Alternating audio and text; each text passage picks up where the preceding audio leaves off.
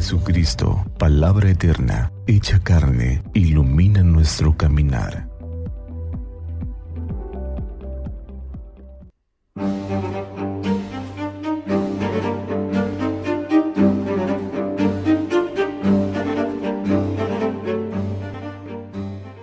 Del Evangelio según San Mateo.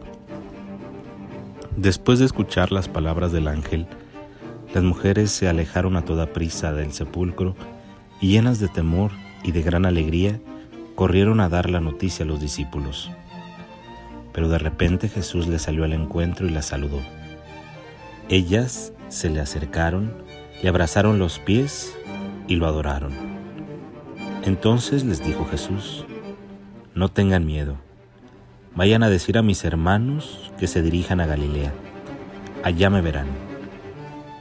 Mientras las mujeres iban de camino, algunos soldados de la guardia fueron a la ciudad y dieron parte a los sumos sacerdotes de todo lo ocurrido.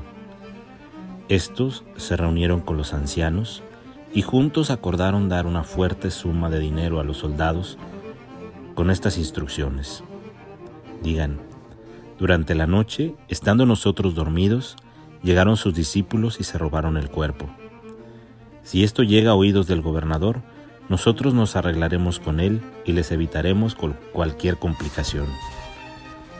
Ellos tomaron el dinero y actuaron conforme a las instrucciones recibidas.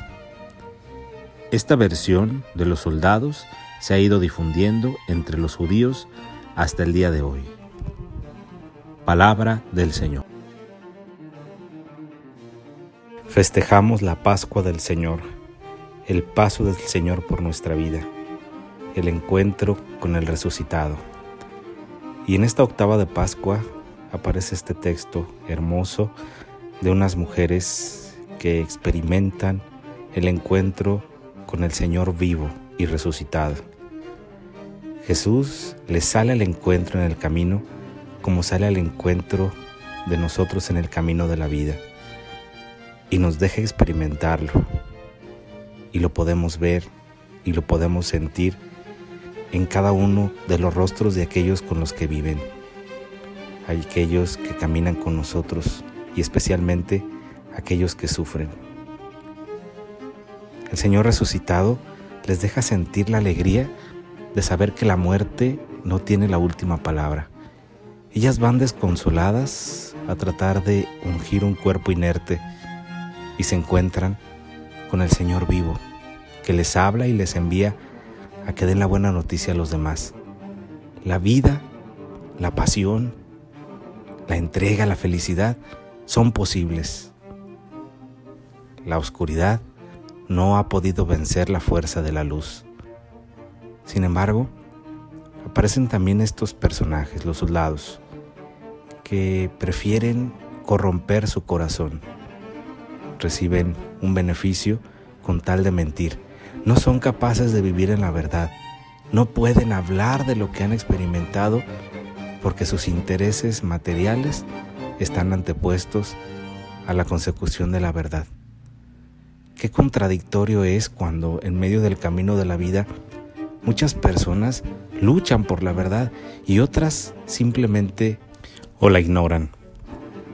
Es interesante cómo la verdad, que es la presencia del resucitado, puede ser percibida de formas distintas. Aquellos hombres no quieren vivir en la verdad. No importa si viven en una mentira con tal de satisfacer sus propios intereses.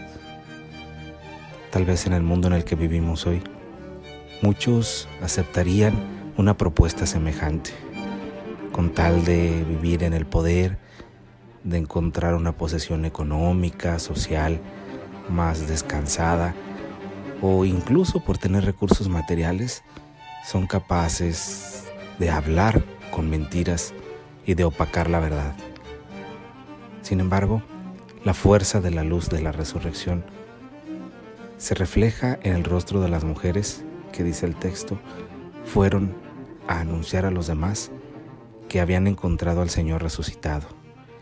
Y su palabra fue más significativa y más transformadora que la palabra de aquellos que mienten para lograr sus propios fines. Pidamos pues a Dios que nosotros también, como las mujeres, sepamos encontrar al Señor que nos sale al encuentro en el camino todos los días.